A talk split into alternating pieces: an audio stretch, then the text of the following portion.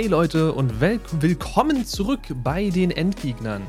Heute geht es um KI-basierte Tools und Chatbots. Ich weiß, das Thema klingt erstmal wirklich trocken, aber keine Sorge, wir werden uns auf die interessanten und wichtigen Aspekte konzentrieren. Einige der bekanntesten Tools in diesem Bereich sind sicherlich ChatGPT, OpenAIs GPT-3. ChatGPT ist ein Chatbot, der auf der Grundlage von OpenAIs GPT-2-Model entwickelt wurde in der Lage ist, menschenähnliche Konversationen zu führen. GPT-3 hingegen ist ein generatives Transformer-Modell, das in der Lage ist, menschenähnliche Texte zu erstellen und zu verstehen. Äh, ich hoffe, ihr seid bereit für eine spannende Folge über die Welt der KI-basierten Tools und Chatbots. Es war jetzt sehr viel Text auf einmal und es war abgelesen, denn dieser Text ist komplett von besagtem Chatbot-Tool für uns für diese Folge erstellt worden. Und dementsprechend hallo und willkommen diesmal wirklich von mir persönlich bei den Endgegnern. Ähm, dieses Intro war jetzt ein bisschen sehr technisch, ein bisschen äh, Buzzword-lastig. Ich hoffe, es hat euch nicht zu sehr verschreckt, denn wir wollen heute wirklich über die KI, die da draußen auf uns wartet, wollen wir sprechen.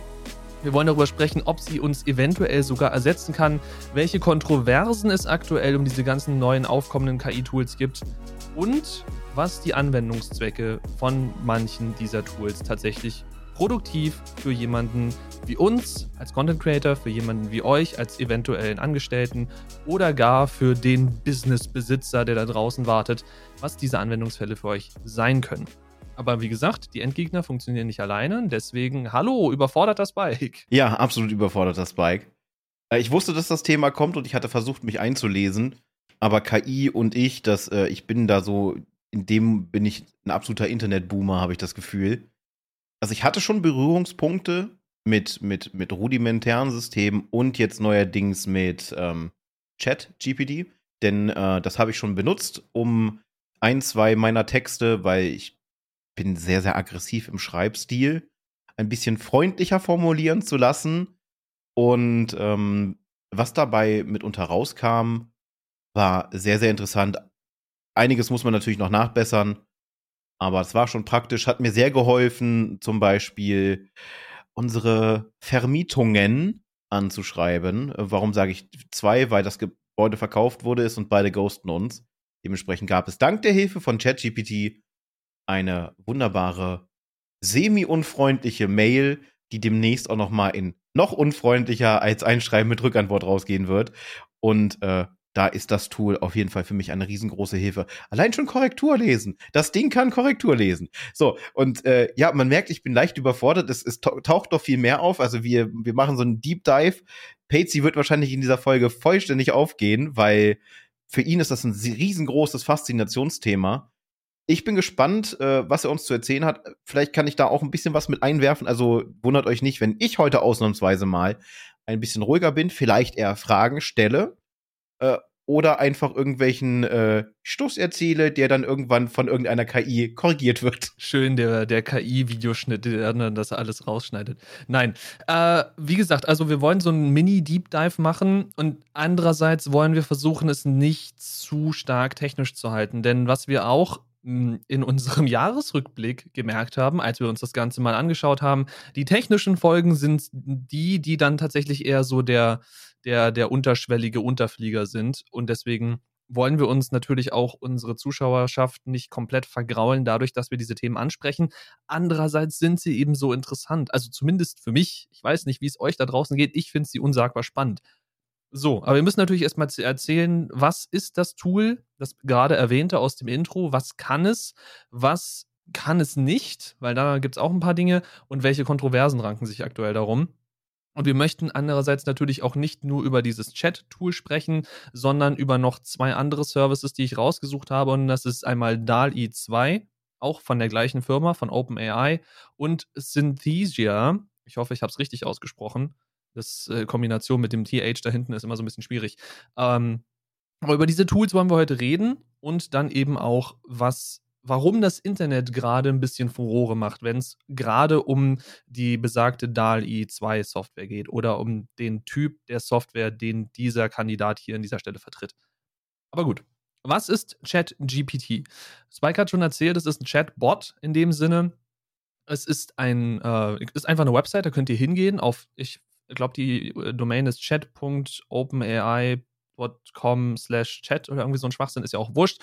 Es ist komplett gratis. Ihr könnt euch da einfach registrieren, sei es äh, mit E-Mail und Passwort oder ihr nutzt euren Google-Account oder sonst irgendwas und ab dann könnt ihr diesen Service nutzen. Komplett gratis.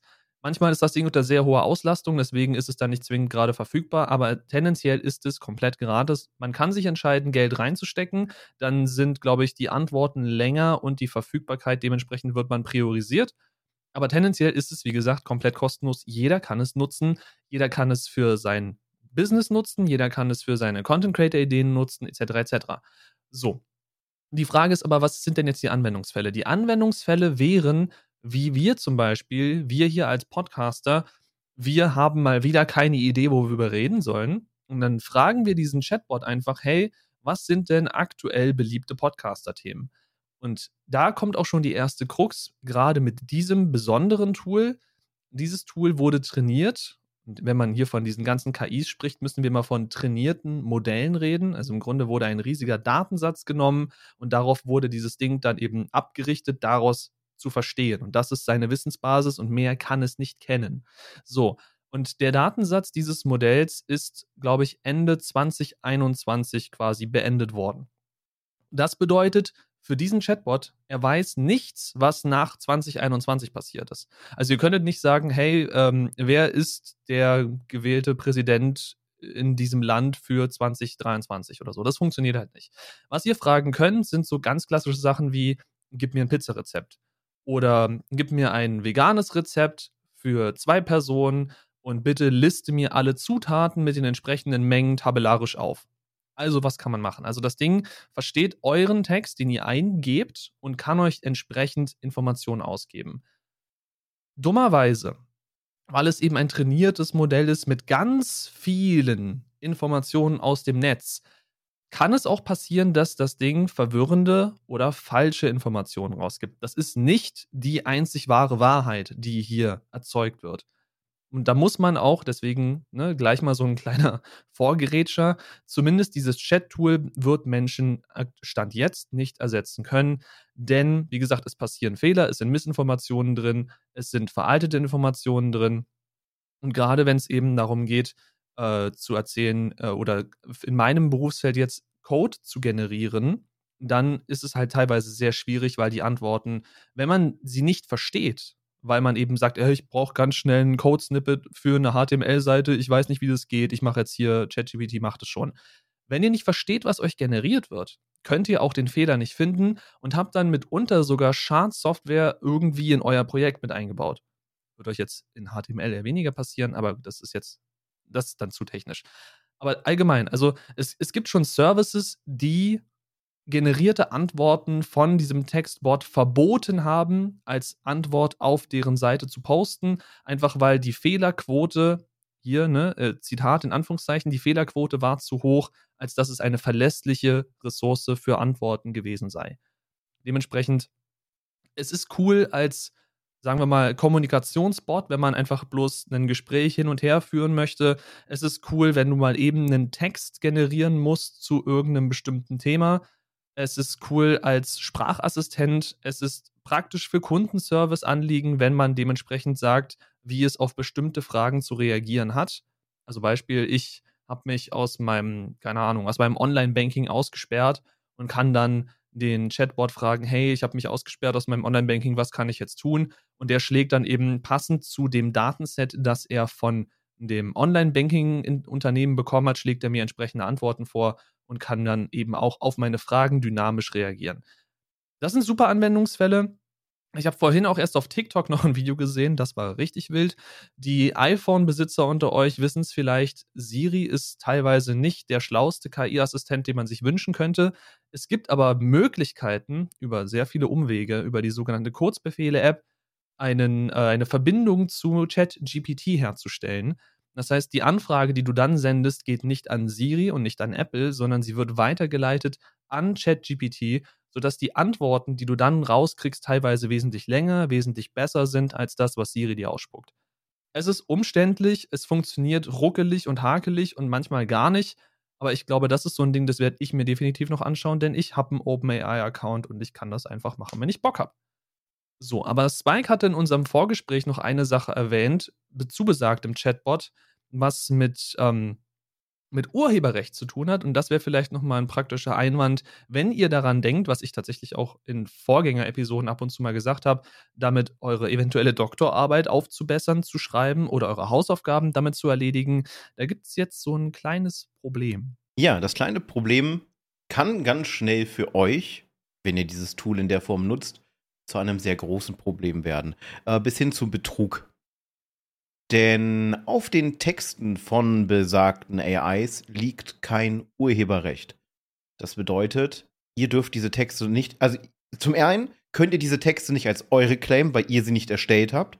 Zum anderen kann der Chatbot, weil er eben ein Bot ist, kein Urheberrecht drauf geltend machen, weil er keine menschliche Person ist. Das bedeutet, dass ihr, wenn ihr Texte für eure Hausaufgaben oder sonst irgendwas macht und ihr lasst euch alles von diesem Bot erklären, das ist alles ungültig. Findet das euer Lehrer, euer Vorarbeiter, an der Uni einen Prof oder sonst irgendwas raus, dass diese Arbeit nicht selbstständig geschrieben ist, könnt ihr davon ausgehen, dass sie jetzt ungültig erklärt wird und ihr richtig die Kacke am Dampfen habt, weil ihr ja offensichtlich versucht habt zu betrügen. Und es gibt mittlerweile auch Tools, die wiederum checken können, ob eben diese Texte von einer AI geschrieben ist. Auch wenn es dann wieder Counter-Tools gibt und das wird ein absolutes äh, Ringelrangel werden, ähm, die dann wieder das so umschreiben, dass es wie von einem Menschen wirkt.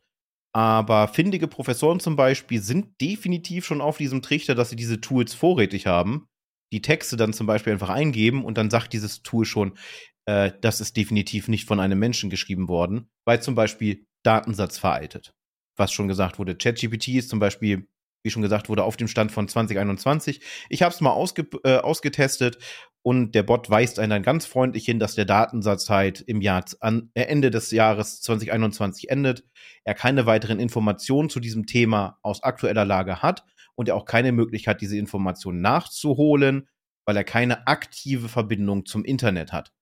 Er kann nur auf die Datensätze zugreifen, die quasi in seinem künstlichen Hirn, in Anführungsstrichen nenne ich es einfach mal, gespeichert sind.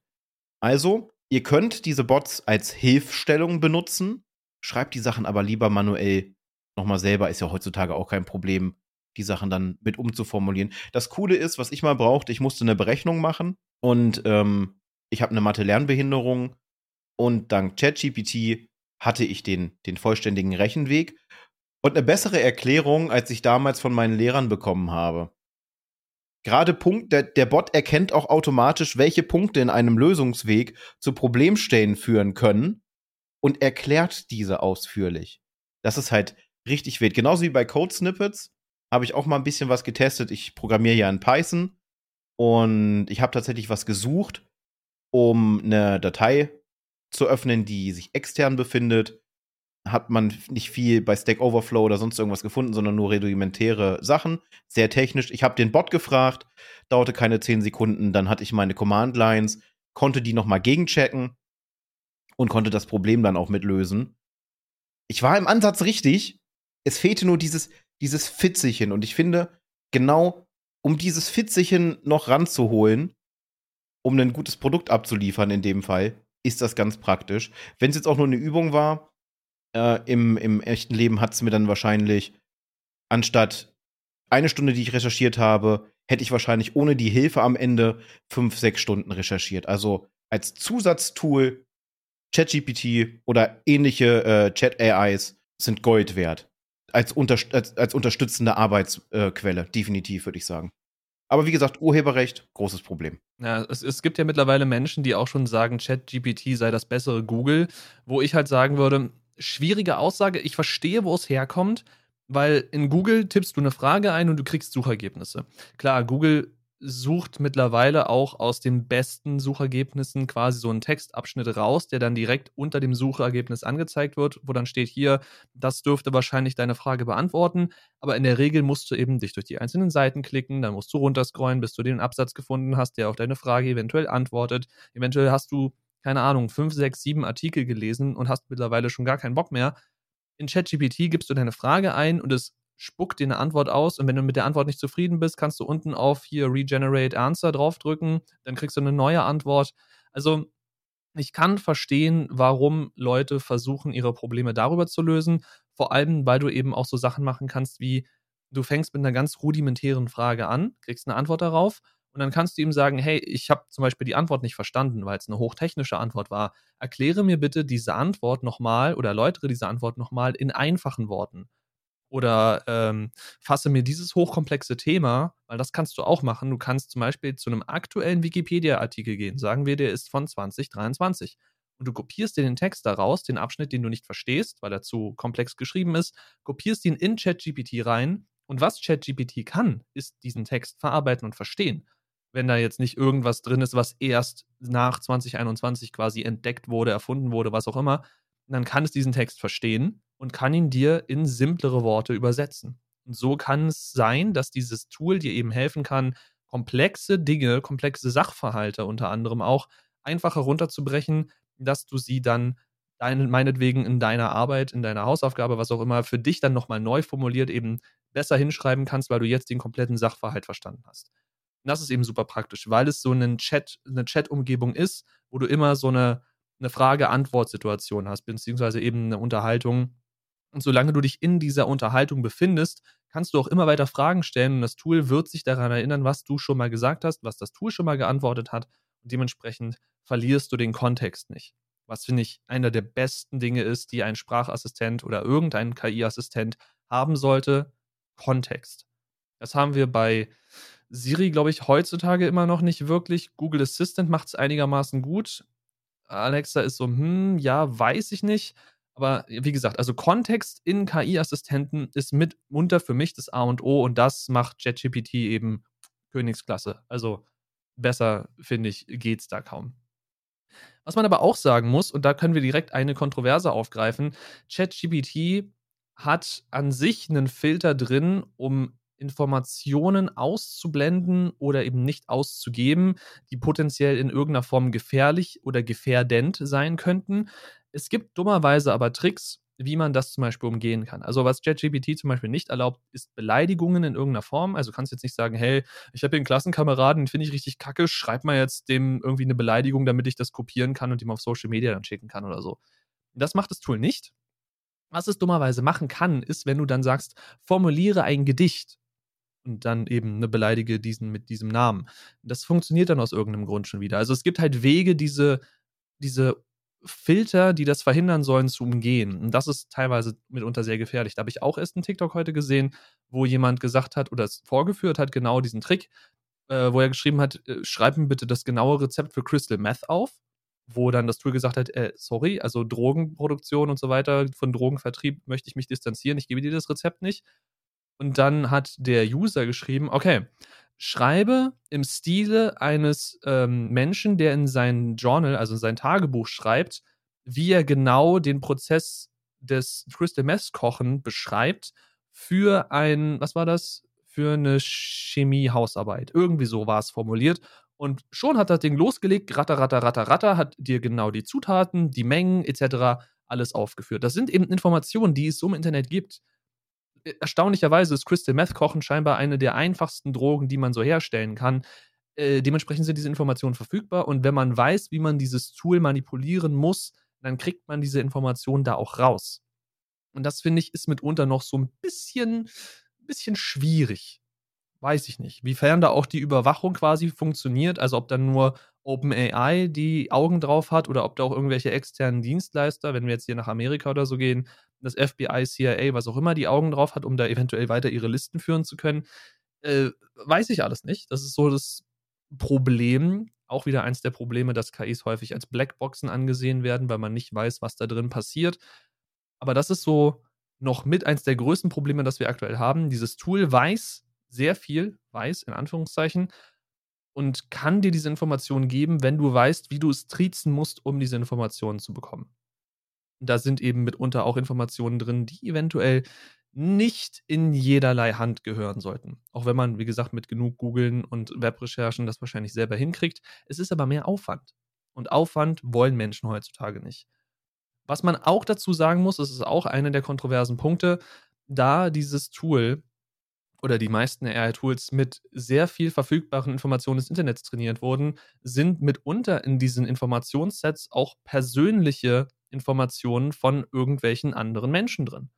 Das heißt, wenn da aus irgendeinem Grund ein komplettes Datenset an Adressen zum Beispiel drin ist, wenn man dem Tool die richtigen Befehle gibt oder es richtig ne, hier und da piekst, damit es die Sachen ausgibt, könnte es sein, dass, wenn diese Informationen öffentlich waren, die auch dann in diesem Tool noch drin sind und man da irgendwie drankommt.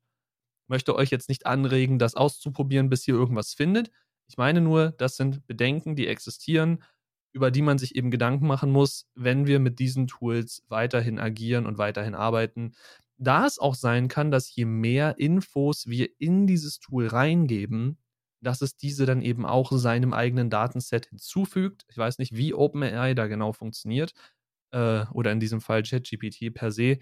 Es kann aber sein, dass es den Input der User eben auch nimmt und weiter verarbeitet. Also wenn ihr da aus irgendeinem Grund eure Kreditkartennummer oder sowas reintippt, würde ich von abraten würde ich sehr stark von abraten. Alleine, weil diese Daten eben auf dem Server von OpenAI verarbeitet werden müssen. Und allein das wäre schon eine dumme Idee, da zu private Infos reinzugeben. Na gut. Genug von Chatbots. Kommen wir zum zweiten Tool, worüber wir reden möchten. Ein zweites KI-Tool, was gerade im Künstlerspace für richtig viel Aufschrei gesorgt hat. Warum, wieso, weshalb, werden wir gleich erfahren. Es soll unter anderem um DAL-I 2 gehen. Und DAL-I 2 ist an dieser Stelle jetzt nur ein Sinnbild für die zig verschiedenen Dienstleister, die es da draußen gibt. Mir fällt noch sowas ein wie Midjourney, hat lustigerweise sogar eine Discord-Integration. Also man kann sich dieses, dieses KI-Tool in seinen eigenen Discord-Server einbinden und dann, und jetzt kommt's, warum sind die ganzen Künstler so sauer? Man kann sich dann aus einem Text-Input Bilder erstellen lassen je nachdem, wie gut der Textinput ist, äh, je nachdem das, werden die Bilder auch besser. Natürlich funktionieren die meisten Dienste davon auch, dass man sie in irgendeiner Form bezahlt, denn Rechenleistung ist teuer. Aber es gibt teilweise auch ganze Marktplätze, die nur damit funktionieren oder damit Geld verdienen, dir diese Textinputs oder Prompts genannt, ähm, die dir zu verkaufen, damit du bessere Ergebnisse dann bei deinem zum Beispiel Bildgenerator erzeugst. So, das hat immer noch nicht erklärt, warum die Künstler deswegen jetzt auf den Barrikaden sind. Wir haben schon etabliert, als wir über ChatGPT gesprochen haben, dass KIs trainiert werden müssen. Also wir haben jetzt hier keine wirkliche künstliche Intelligenz, davon müssen wir uns immer noch distanzieren, sondern wir haben trainierte Modelle und trainierte Modelle müssen ne, trainiert werden mit einem Datensatz. Und dieser Datensatz für Bildgeneratoren sind logischerweise Kunstwerke, Bilder in irgendeiner Form. Alles, was im digitalen als Bild vorliegt, kann zum Training benutzt werden. Denn was diese Bildgeneratoren unter anderem tun, ist eben nicht nur irgendwie gezeichnete Bilder erzeugen, sondern auch, wenn du so willst, Fotos neu generieren. Also ich könnte mir sagen, mach mir ein Bild von einem Hund, der ein Frisbee in der Luft fängt und macht das Bild bitte fotorealistisch in 4K. Im Hintergrund soll eine Wiese zu sehen sein, am Himmel, äh, keine Ahnung, fliegt ein UFO vorbei während ein Marsmensch quasi den, den Frisbee geworfen hat oder so. Also völliges Schwachsinnbeispiel, aber es würde wahrscheinlich funktionieren. Und die Datensätze, die wie gesagt dafür benutzt wurden, sind sehr viele öffentliche Publikationen von Künstlern. Weswegen, Fun Fact, es mitunter auch entdeckt wurde, weil Künstler scheinbar häufig unten rechts auf einem ihrer Bilder dann äh, ihre Signatur setzen, damit man sehen kann, ne, das ist ein signiertes Bild, das ist von diesem Künstler, äh, dass sich bei diesen generierten Bildern unten rechts häufig so ein Geschnörkel angesammelt hat. Man hat nicht mehr genau erkannt, was es war, aber das lässt darauf schließen, dass eben auch von Künstlern signierte Bilder, die nicht dafür gedacht waren, einfach random von irgendwem processed zu werden, dass sie eben zum Training dieser AI benutzt wurden und dieses Schnörkel, wie gesagt, zeigt an, dass da wahrscheinlich mehrere Stile von mehreren Künstlern irgendwie ineinander gecrushed wurden und deswegen die Signatur nicht mehr genau erkennbar ist. Aber ja, die Künstler sind auf den Barrikaden und es gab auch eine Aktion äh, von Künstlern. Ich weiß leider nicht mehr, auf welcher Plattform das war. Ich habe die Plattform vergessen. Hätte ich mal noch recherchieren sollen. Aber da wurden von Künstlern hauptsächlich Bilder hochgeladen mit so einem großen durchgestrichenen Verbotskreis. In dem Verbotskreis stand AI drin und weil diese Tools ja kontinuierlich, zumindest diese Tools für Bildarbeit, äh, Bildgenerierung, konstant das Netz scannen und eben auch bis einschlägige Plattformen scannen, waren die Bilder die nächsten Tage, die erzeugt wurden, komplett überzogen mit diesen Verbotsschildern mit dem AI drin. Also äh, das, da hat die Künstlerszene so ein bisschen versucht zurückzuschlagen. Auf Dauer werden sie wahrscheinlich gegen so Großkonzerne, wenn das dann übernommen wird, nicht wirklich ankommen. So realistisch muss man sein. Wir werden mit diesen Tools wahrscheinlich weiterhin koexistieren. Aber das ist so der aktuelle Stand von Bildgenerator versus Künstler. Was kann das? Was macht es? Und warum wird es von sehr vielen gehasst? Ja, DALL-E ist halt echt so ein, so ein äh, wandelnder Shitstorm, könnte man sagen. Oder halt allgemein die Tools dahinter. International äh, haben sich die Artists größtenteils zusammengeschlossen, um halt wirklich dagegen vorzugehen. Beschwerdesachen, die, die besagten Bilder. Ähm, mir fällt auch noch ein Funfact ein zu einem anderen Tool, was momentan auf TikTok sehr beliebt ist. Es gibt ja dieses eine äh, Tool, wo du dich dann quasi als, als verschiedene Characters darstellen lassen kannst. Unglaublich beliebt auf TikTok und jetzt ist rausgekommen, du brauchst ja einen Account dafür und du lädst ja deine Bilder hoch. Und es ist wohl jetzt rausgekommen, Ansage ohne Gewehr, weil ich bin immer noch am Recherchieren nach weiteren Infos. Wenn wir da was Neues haben, gibt es da auf jeden Fall nochmal einen Nachschlag, dass das wohl so ist, dass man die Bildrechte am Gesicht dieser Firma übergibt, die dann wiederum damit werben darf. Ähnlich wie bei Facebook das macht, die jetzt da riesengroß einen auf den Deckel momentan kriegen, wegen der DSGVO, weil das ein großer Verstoß ist. Aber da schert sich ja ein US-Unternehmen und ein chinesisches Unternehmen nicht drum, wenn, wenn sie Daten sammeln können. Ist auch super für äh, Face-ID-Tracking und solche Sachen. Äh, wenn sie dann einen schönen großen Datensatz an Bildern haben, deswegen meide ich tatsächlich solche, solche Tools. Ich habe nur einmal dieses äh, AI-Manga auf TikTok ausprobiert. Und da sind mitunter, wenn man unsere Katzen fotografiert, ganz, ganz, ganz, ganz komische Sachen bei rumgekommen. Neko Girls und allem drum und dran aus einer Katze erstellt. Äh, sehr, sehr wild. Aber ja, äh, gerade Dolly 2 als, als Beispiel sorgt für riesengroße Furore. Wir haben natürlich auch ein bisschen mit Artists zu tun und ich kenne tatsächlich keine Person darunter, die dieses Tool cool findet, sondern eher dafür, äh, alle dafür sind, dass das Ding abgeschaltet wird, weil wohl auch schon die ein oder andere Person ihren Stil in einem dieser Bilder wiedergefunden hat. Also waren die, waren die Prompts wohl so passend gewählt durch Zufall, dass quasi ein Bild von einem Artist fast eins zu eins nachgebaut wurde trotz halt dieser Abermillionen Informationen an Bildmaterial.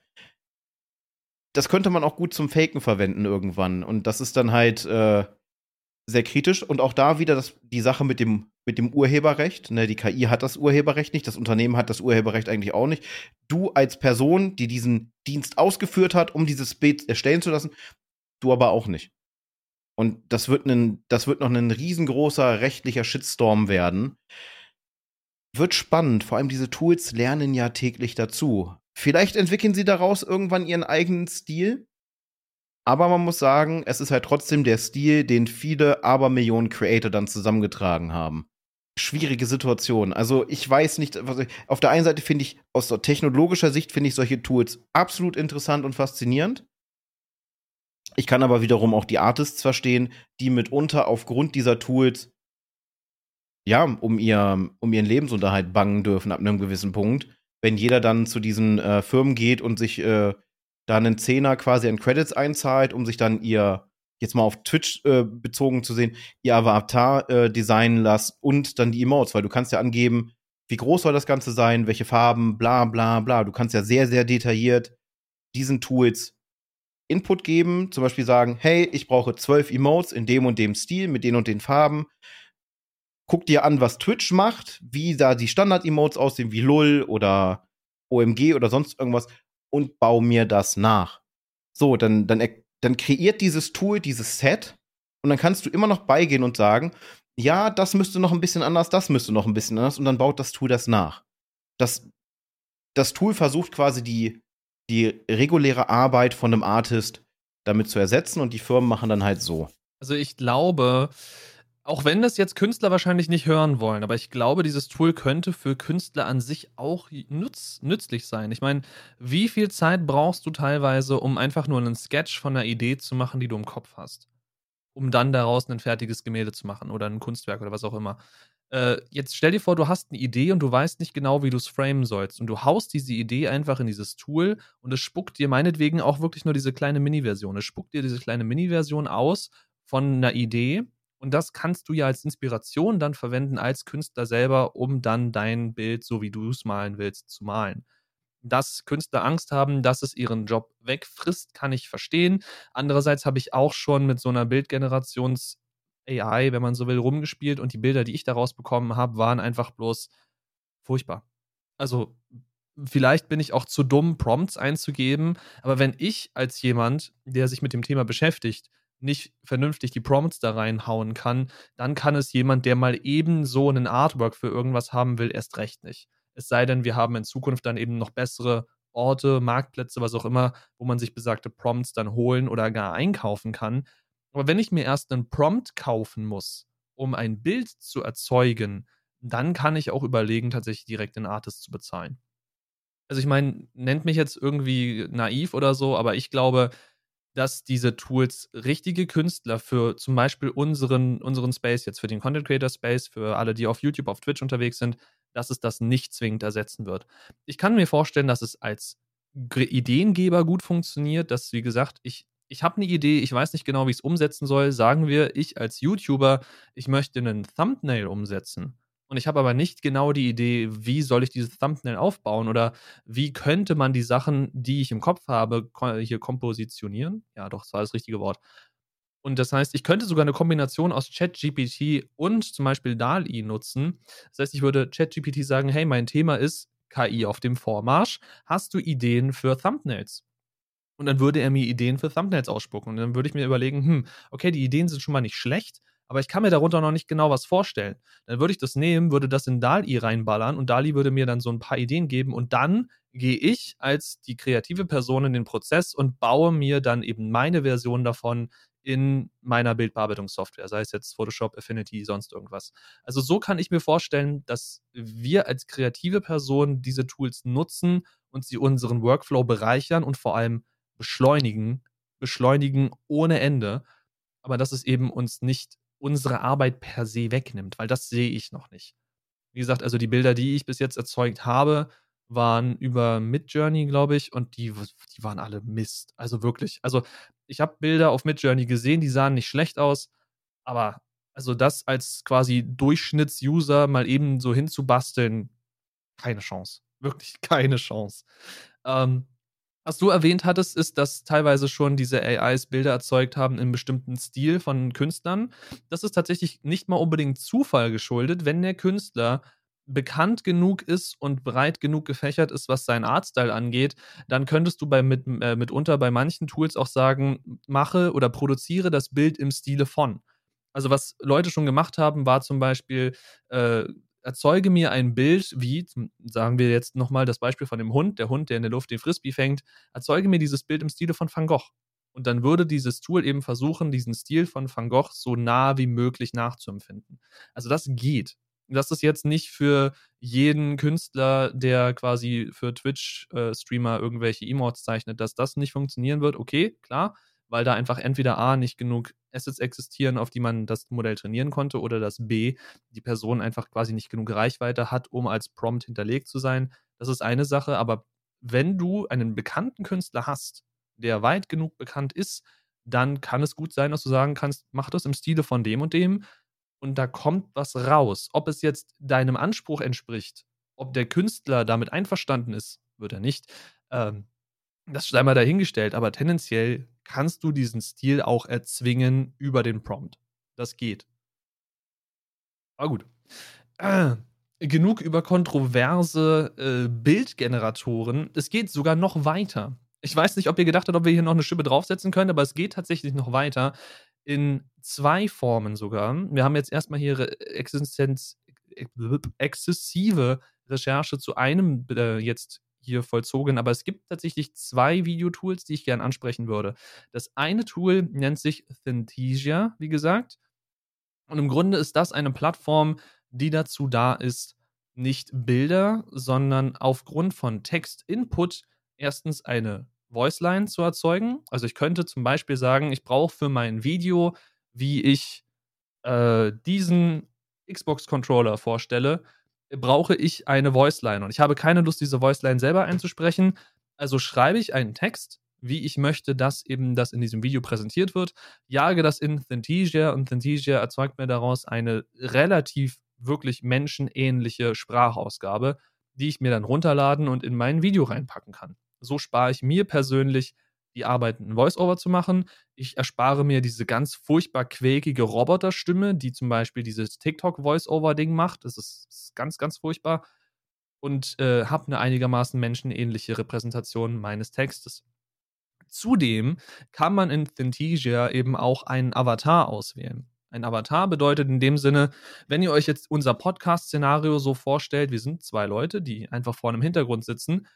Wir könnten diesen Hintergrund auch einfach ohne uns filmen für die Anzahl an Zeit, die wir diesen Podcast machen wollen, würden unsere Podcast-Segmente dann in Text schreiben, sie in Synthesia reinjagen, würden jeweils einen Avatar auswählen, einen für mich, einen für Spike, und die dann mit einem Greenscreen in dieses Videofile setzen und schon hätten wir einen Podcast, der komplett mit Hilfe von AI gebaut wurde.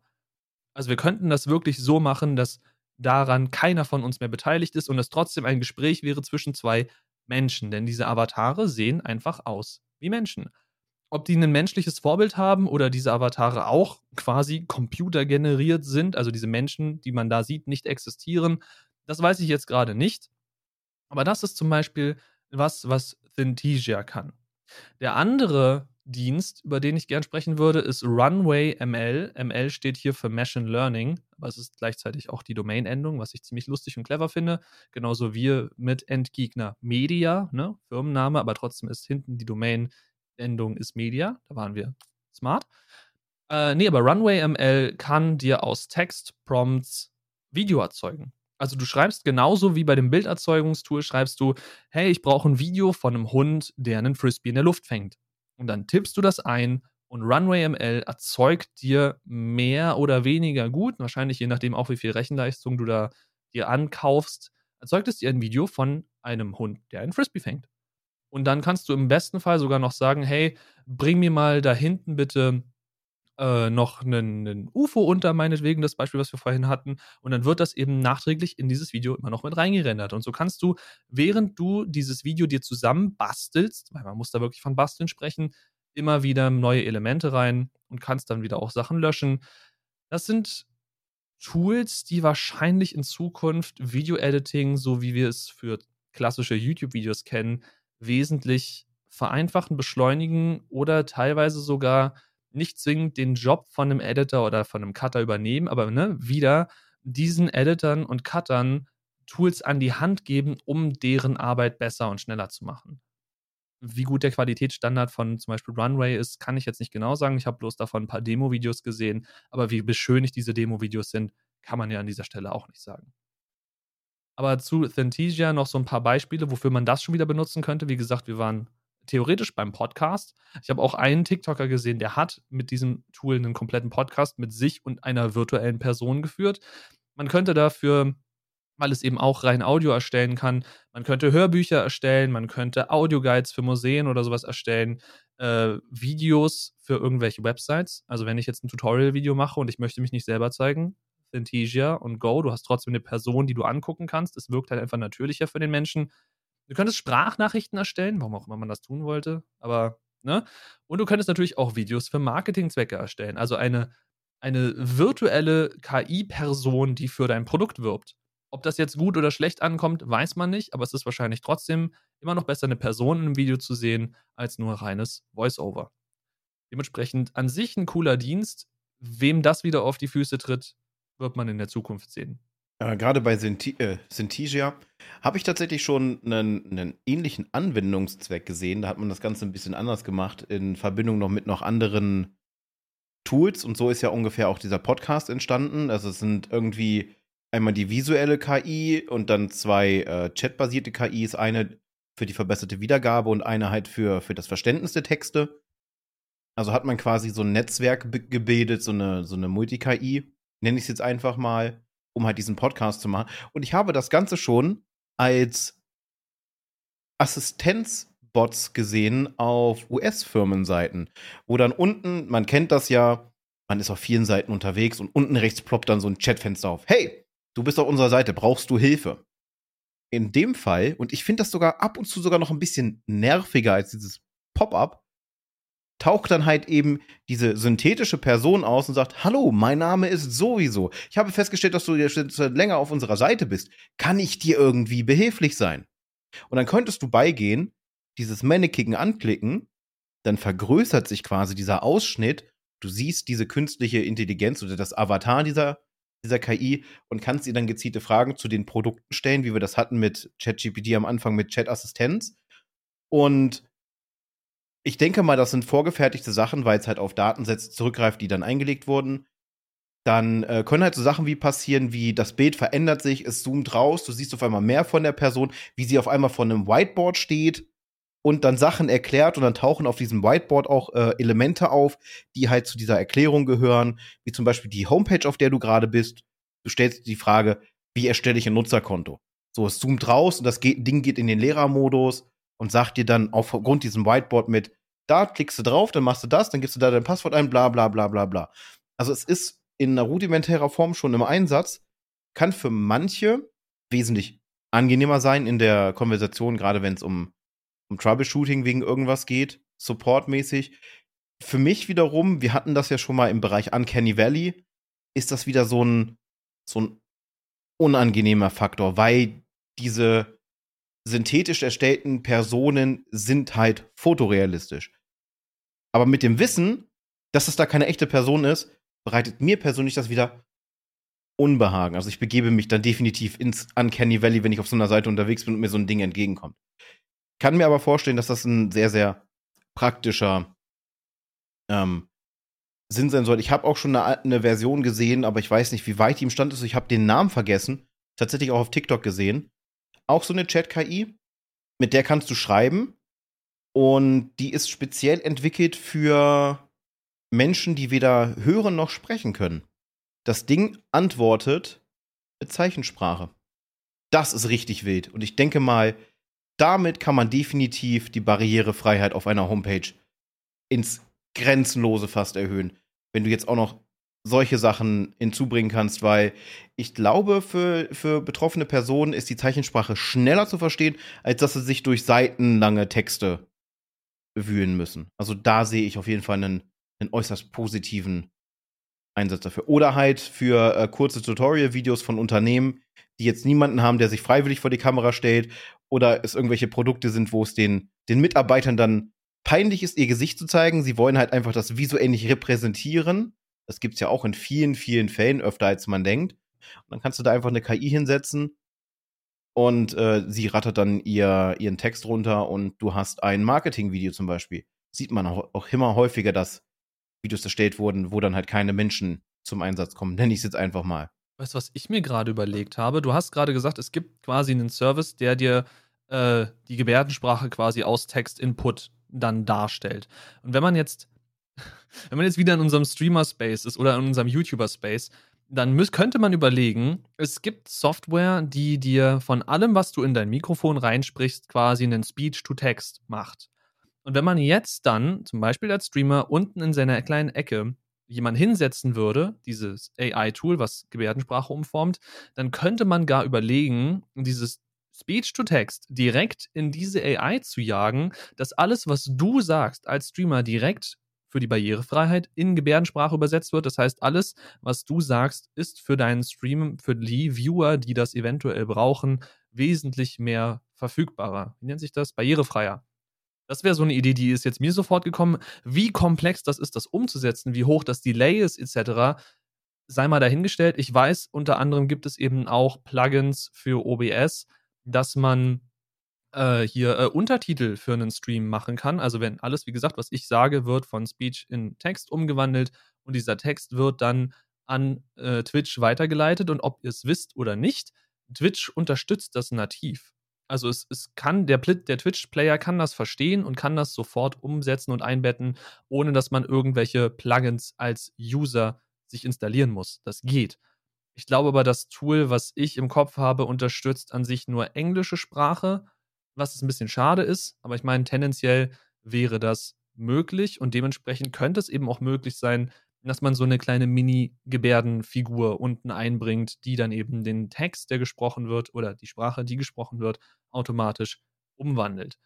Und das finde ich, also wenn wir gerade, wenn wir so über Barrierefreiheiten reden, dann sind diese Tools, finde ich, am mächtigsten, weil sie viele Barrieren brechen, die mitunter eventuell gar nicht notwendig sind oder eben so die Hürde nehmen, sollte man eben an eine bestimmte äh, Wissenshürde stoßen. Man versteht ein Thema nicht genug oder es ist viel zu kompliziert geschrieben, bitte breche es mir runter oder ich habe das nie gelernt, bitte erklär mir das. Also diese ganzen quasi unnötigen Barrieren sind in der Lage, gebrochen zu werden durch besagte KI-Tools. Und ich finde, das ist eine Zukunft, auf die wir hinstreben sollten und nicht darauf, dass uns diese Tools zwingend ersetzen. Ich sehe auch aktuell noch nicht, dass sie uns ersetzen.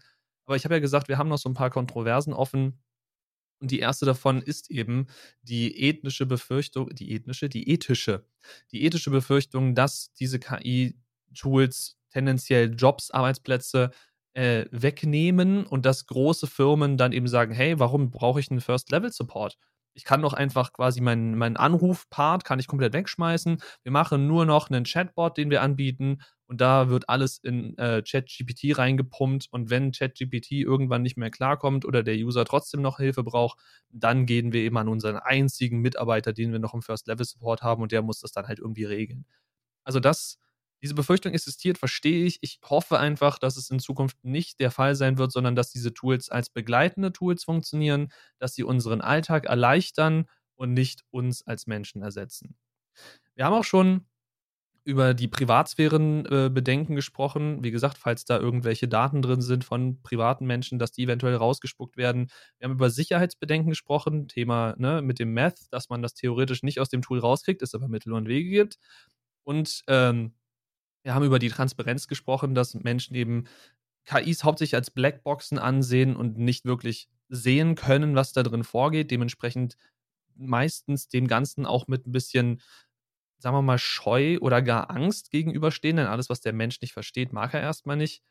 Was man aber auch noch erwähnen muss bei den kontroversen Themen sind dummerweise Vorurteile. Und Vorurteile klingt jetzt erstmal harmloser, als es vielleicht ist. Denn ich möchte euch mal kurz den Satz hier vorlesen. Einige KI-Tools haben Vorurteile repliziert, die in ihren Trainingsdaten enthalten waren. Dies kann dazu führen, dass das KI-Tool Vorurteile gegen bestimmte Gruppen von Menschen hat und diese unterschiedlich behandelt.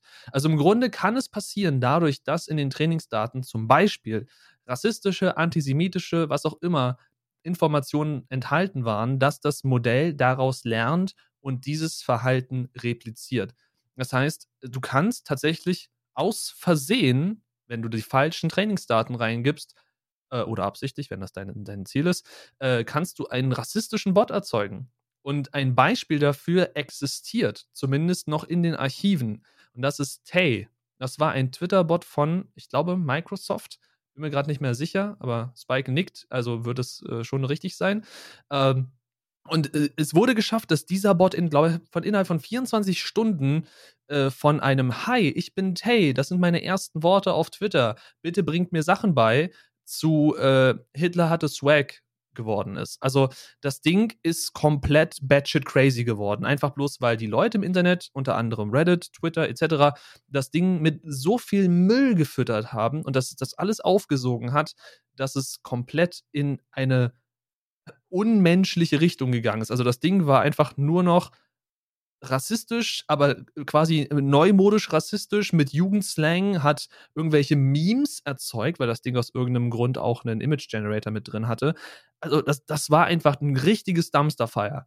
Und das ist, wo KI-Tools bitte nicht hingehen sollen. Deswegen brauchen wir dummerweise Menschen, die sich auf KI-Tools spezialisieren, die Trainingsdaten vorher bereinigen, damit sowas in Zukunft nicht passiert. Denn das Letzte, was ich will, ist, dass, ich meine, ich bin da jetzt dummerweise in der absoluten Privilegierungsposition. Ich bin ein, ein weißer Mann, aber ich will auf gar keinen Fall in Zukunft irgendwelche KI-Tools haben, wo ich dann irgendeinen bekannten Freund, was auch immer habe, und nur weil er, keine Ahnung, einen Migrationshintergrund hat oder so, dass der von dem Tool anders behandelt wird als ich. Also das ist, wenn wir rassistische Technologie haben, ich glaube, spätestens dann müssen wir den Stecker ziehen, weil dann, dann ist vorbei. Da gab es doch mal Ich glaube, es ist aber mittlerweile gefixt. Da, da, da, da kamen sie auf die Idee, dass das rassistisch sein könnte. Apple mit der Face ID. Apple hatte lange Zeit, aber mittlerweile haben sie es, glaube ich, ge gefixt, dass bei dunkelhäutigen Personen, also wirklich sehr, sehr dunkelhäutig, bis hin ins, obwohl das gar nicht möglich ist, aber ihr wisst, was ich meine, der Hautton sehr schwarz ist, äh, nicht erkannt wurde. Und da haben sich einige, hauptsächlich wieder weiße Personen, so drüber aufgeregt und haben Apple dementsprechend Rassismus vorgeworfen, weil die Technologie das einfach nicht hingekriegt hat, weil sie aufgrund der Belichtung dunkle Sachen schlucken halt Licht das Gesicht nicht erkennen konnten. Mittlerweile ist es, glaube ich, gefixt. Das war relativ kurz das Problem, aber auch da hat es halt riesige, ähm, einen riesigen Aufschrei wieder gegeben. Und ich habe sowieso die Grundeinstellung, äh, wer jemanden aufgrund seiner Herkunft schlechter behandelt und sich über diese Person selber hinaussetzt, ist einfach ja, ein, ein unglaublich schlechter Mensch, um es sehr, sehr diplomatisch auszudrücken. Und ich möchte das dann nicht, dass das auch in, äh, in Tools passiert, dass diese Tools solche ähm, in Anführungsstrichen Gedankenzüge annehmen und diese publizieren. Also, das ist für mich eine absolute Red Flag. Das sollte auf jeden Fall niemals passieren. Da muss es auf jeden Fall Kontrollgremien geben. Äh, am besten auch dann äh, extern, weil firmenintern ist halt immer so eine, nochmal so eine Sache. Also wenn KI und KI wird immer weiter auf den Vormarsch kommen, bis wir irgendwann wahrscheinlich in so 40, 50, 60 Jahren die erste wirkliche KI haben, die quasi aus Kinderschuhen lernt. Ich denke mal, mindestens so lange wird es noch dauern, bis die Rechenleistung dafür dann auch da ist. Weil man versucht ja quasi die Rechenleistung von einem menschlichen Gehirn nachzustellen. Das ist ja noch gar nicht so einfach möglich. Die, die Rechner werden, was war die letzte Schätzung? Die so, ein, so ein Rechner, um, um das Hirn eines Sechsjährigen nachzustellen, wäre so groß wie ein siebenstöckiges Hochhaus oder sonst irgendwas. Also wirklich abstruse Werte, um Daten speichern zu können. Und bis wir das hinkriegen, da werden noch einige Jahrzehnte vergehen auf jeden Fall. Aber das ist das Ziel bei KI, denn KI soll unterstützen. Ich habe schon äh, Sachen gelesen, dass äh, gerade zum Beispiel im medizinischen Bereich es sehr, sehr praktisch sein könnte, KI mit dabei zu haben, gerade wenn es um hochgradige Risikooperationen geht, dass sie als Zusatzoperator mit dabei sind, wenn es gerade dann in diesem Nanobereich sind. Man kennt das ja, diese, diese Sonden-OPs, wo dann quasi Geräte, Skalpelle im, im Einsatz sind, die, die vielleicht ein, zwei Millimeter groß sind. Und da wäre KI halt eine Unterstützung, dass man halt nichts anderes verletzt. Aber Patsy möchte was sagen, also gebe ich natürlich gerne rüber. Ja, das Problem ist, bei KI und Medizin hat es bei mir sofort geklingelt, denn es gibt auch wieder ein Tool oder zumindest irgendein Projekt, wo KI trainiert wurde auf Bilderkennung und ich weiß jetzt nicht mehr, ob es ein MRT war oder Röntgen oder sonst irgendwas, aber diese KI wurde trainiert auf Bilderkennung von einem bestimmten Bildgeber in der Medizin. Wie gesagt, MRT, CRT, Röntgen, sucht es euch aus. Ich habe es gerade vergessen. Und dieses Tool hatte dann eine 99 oder irgendwas in den 90er Bereichen äh, Erfolgsrate beim Erkennen, ob es sich dabei eben um eine krankhafte Bildung auf man auf dem Bild erkennt oder eben nicht und hat damit alle Ärzte, die dagegen getestet wurden, geschlagen um Längen. Also allein das ist schon so ein geiles Teil, dass man sagen kann, hey, wir haben jetzt hier unsere Gruppe an Ärzten und diese Ärzte betrachten dieses Bild, okay, aber wir lassen nebenbei auch dieses Tool drüber laufen und wenn dieses Tool sagt, hey, da ist zu 99-prozentige Wahrscheinlichkeit, ist da was drin, was gefährlich ist, was wir bitte irgendwie rausoperieren müssen, behandeln müssen, sonst irgendwas, dann wenn die Ärzte sich vorher nicht sicher waren, sind sie sich dann spätestens hoffentlich sicher und versuchen das dann rauszufinden. Oder wenn sie es vorher gar nicht gesehen haben, einfach weil ne, menschliches Versagen, es passiert immer wieder, dass sie dann nochmal einen Blick drauf werfen, eventuell noch einen Test dafür machen, äh, was auch immer man in der Medizin alles machen kann, um sich wirklich abzusichern. Und das sind eben die, das ist die Art, wie ich sehe, dass KI-Tools in Zukunft helfen. Dass sie die Sachen dass sie uns begleiten, dass sie so alltägliche Sachen, wo wir irgendwann routinemäßig einfach blind werden für, dass sie uns die nicht abnehmen, aber verle verleichtern, genau, erleichtern und dass wir in Zukunft eben weniger diese rudimentären Sachen machen müssen, sondern eben uns A darauf konzentrieren können, unsere Jobs wirklich gut zu machen, besser zu machen und B darauf konzentrieren können, teilweise auch einfach ein bisschen mehr Zeit zu haben. Denn was KI super kann, ist Arbeitsblöcke abarbeiten. Also du gibst einer KI eine, eine, Aufgabe und sagst hier, du hast hier 5000 Datensätze, bitte scan die alle durch und gucke, ob du Eigenschaft X findest. Und das als Mensch zu machen, ist furchtbar anstrengend. Also spätestens, ich verspreche euch, spätestens nach dem 200, 300. Datensatz habt ihr keine Lust mehr. Eine KI erschöpft nicht. Eine KI rattert das Ding durch und wird eventuell auch Sachen übersehen, aber wird das wesentlich schneller hinkriegen als ihr. Und das sind eben so die Wege, wo ich sehe, dass uns KI in Zukunft helfen kann. Wo ich ein bisschen Angst vor habe, ist das, was du gerade erwähnt hast, dass wir so vielleicht in 50, 60 Jahren, ich weiß nicht, wie genau wir da mit der Zeit sein können, aber dass wir irgendwann wirkliche, richtige KI haben. Weil wenn wir dann eine Maschine erschaffen haben, die wirklich denken kann, dann ist die Frage, hat diese Maschine Menschenrechte? Weil sie selbstständig denken kann, weil sie sich eventuell als Person identifiziert. Und wäre es dann A, Sklaverei, diese Maschine für einen arbeiten zu lassen? Und B, wie gesagt, wie viele Rechte braucht so eine Maschine? Hat eine Maschine dann Anrecht auf Urlaub, auf Pausen? Hat eine Maschine Anrecht darauf, bezahlt zu werden? In welcher Form würde man eine Maschine bezahlen? Was braucht eine Maschine? Wofür würde eine Maschine Geld verwenden? Etc. etc. Also das ist nochmal so ein riesiges Fass, was man dann aufmachen kann, wenn wir wirklich richtige KI erreicht haben. Und das ist der Punkt, wo ich, wie gesagt, ein bisschen Angst vor habe, wenn wir den erreichen, weil ich glaube, wir als Menschen sind darauf nicht vorbereitet. Dass eine Maschine mit dem Zugang zum Internet, die selbstständig denken kann und sich dann von ihrem, sagen wir mal, Schöpfer bedroht fühlt, weil sie eben eingesperrt ist in irgendeiner Form, dass die dann tatsächlich sagt, yo, darauf habe ich keinen Bock mehr, ich versuche mich jetzt zu wehren. Und es klingt jetzt wie in einem absoluten Sci-Fi-Horror-Szenario so weit ab von der Realität, wenn sie wirklich, wie gesagt, eine selbstdenkende, fühls, äh, gefühlsempfindende Maschine ist. Vielleicht ist das gar nicht so weit fernab der Realität. Ja, es gibt ja auch schon äh, Beispiele in Sci-Fi-Action-Filmen tatsächlich, wo sich dann halt eine, eine KI gegen seine Schöpfer wendet. Man, das Ganze wird sogar noch weiter gesponnen. Äh, ein Videospielbeispiel, was ähm, absolut auf Top-Notch-Level ist, ist halt zum Beispiel Detroit Become Human. Da geht das Ganze ja noch weiter mit ähm, Androiden. Oder der Klassiker Terminator.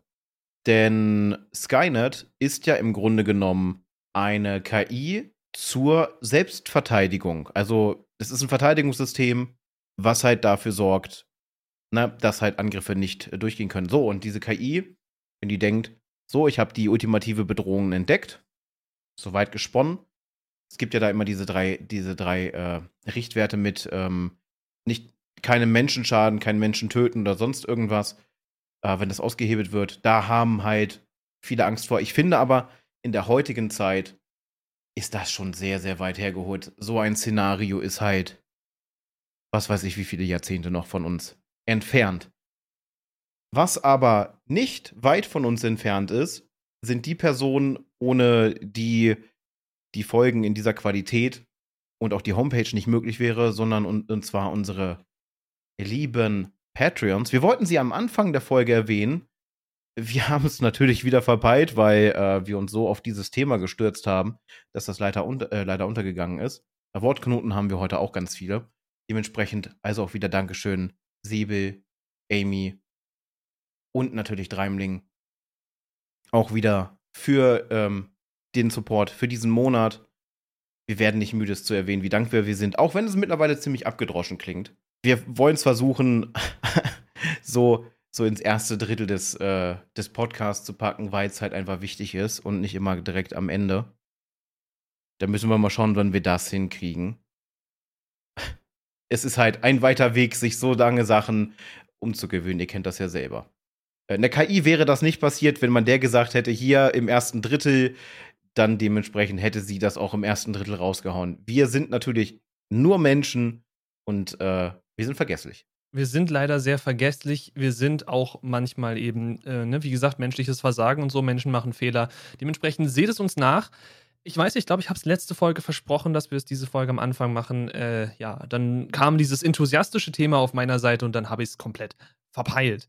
Dementsprechend ich verspreche es jetzt nicht nochmal, weil ich möchte mein Versprechen nicht zweimal brechen, aber wir schauen, dass wir es nächste Folge an den Anfang kriegen oder zumindest in die Nähe des Anfangs. Gut. Aber dementsprechend haben wir euch jetzt eine Stunde lang, wahrscheinlich im Schnitt dann ein bisschen kürzer, aber wir haben euch jetzt knapp eine Stunde lang über KI-Tools informiert, euch mit KI-Gelaber genervt, je nachdem, zu welchem Lager ihr gehört. Ich hoffe, ihr konntet ein bisschen was mitnehmen. Ich hoffe vor allem, dass ihr, solltet ihr starker Gegner dieser Tools gewesen sein, wir euch zumindest ein, zwei Punkte geben konnten, die eventuell nicht eure Meinung ändern, aber eure, die, die, die Grundlage eurer Meinungsbildung ein wenig erweitern. Denn ich finde, man sollte gerade dieser Aufkommen-Technologie nicht komplett 100% gegenüberstehen ne, auf, der, auf der verneinenden Seite, denn wir werden sie nicht loswerden. Daran muss man sich, glaube ich, gewöhnen. Dementsprechend sollte man wahrscheinlich entweder A gucken, dass man damit irgendwie so gut klarkommt wie möglich oder sogar seinen Vorteil draus zieht. Das würde ich auf jeden Fall allen raten.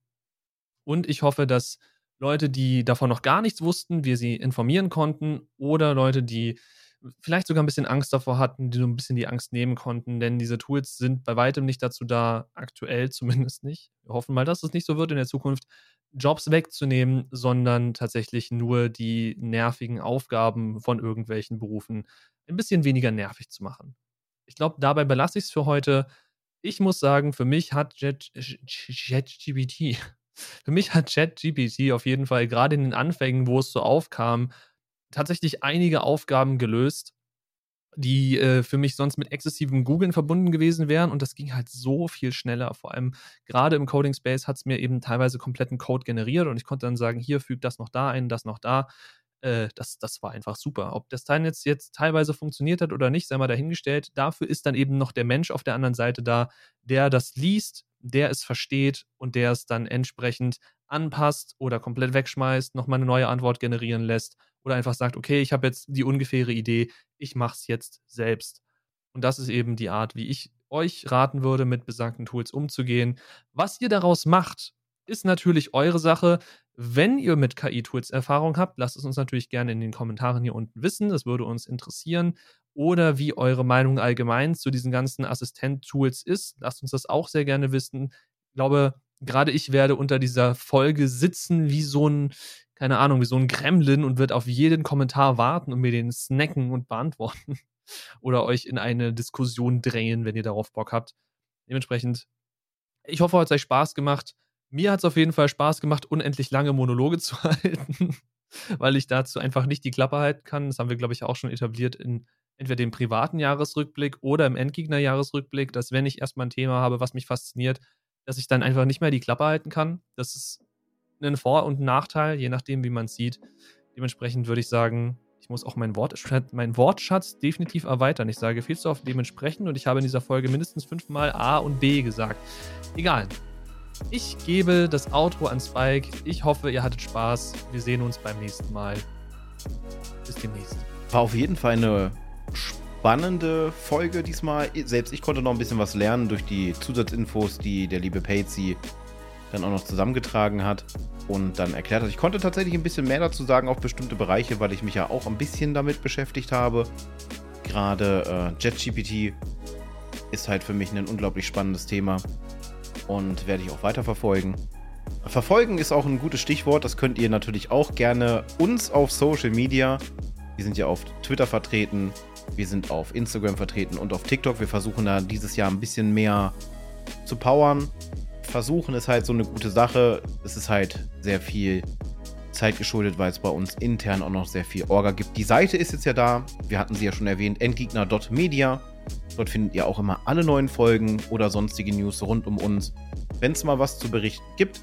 Die Seite ist noch ein bisschen im Aufbau, aber da habt ihr schon mal einiges, um euch auf jeden Fall auszutoben. Ich bin auf jeden Fall gespannt, was das nächste Thema sein wird. Wenn ihr Vorschläge habt, ne, postet sie gerne auf Social Media unter Hashtag AskEndgegner oder Hashtag Endgegner. Das kriegen wir definitiv mit. Oder joint doch einfach unseren Discord und sucht die direkte Konversation mit uns. Für was auch immer ihr euch entscheidet, da schon mal ein großes Dankeschön. Genauso, wenn ihr Bock habt, das Video zu bewerten, ob nun Daumen nach oben oder Daumen nach unten oder auf den Podcast-Plattformen die Bewertungsmöglichkeiten, die ihr habt. Nutzt es gerne, alles hilft. Dementsprechend, das war tatsächlich schon die 56. Folge des Endgegner Podcast. Und wir sehen und hören uns dann beim nächsten Mal wieder bei einem Thema, wo wir jetzt noch nicht wissen, wie es sein wird und äh, ja, wird spannend. Haut da rein, wir sind raus.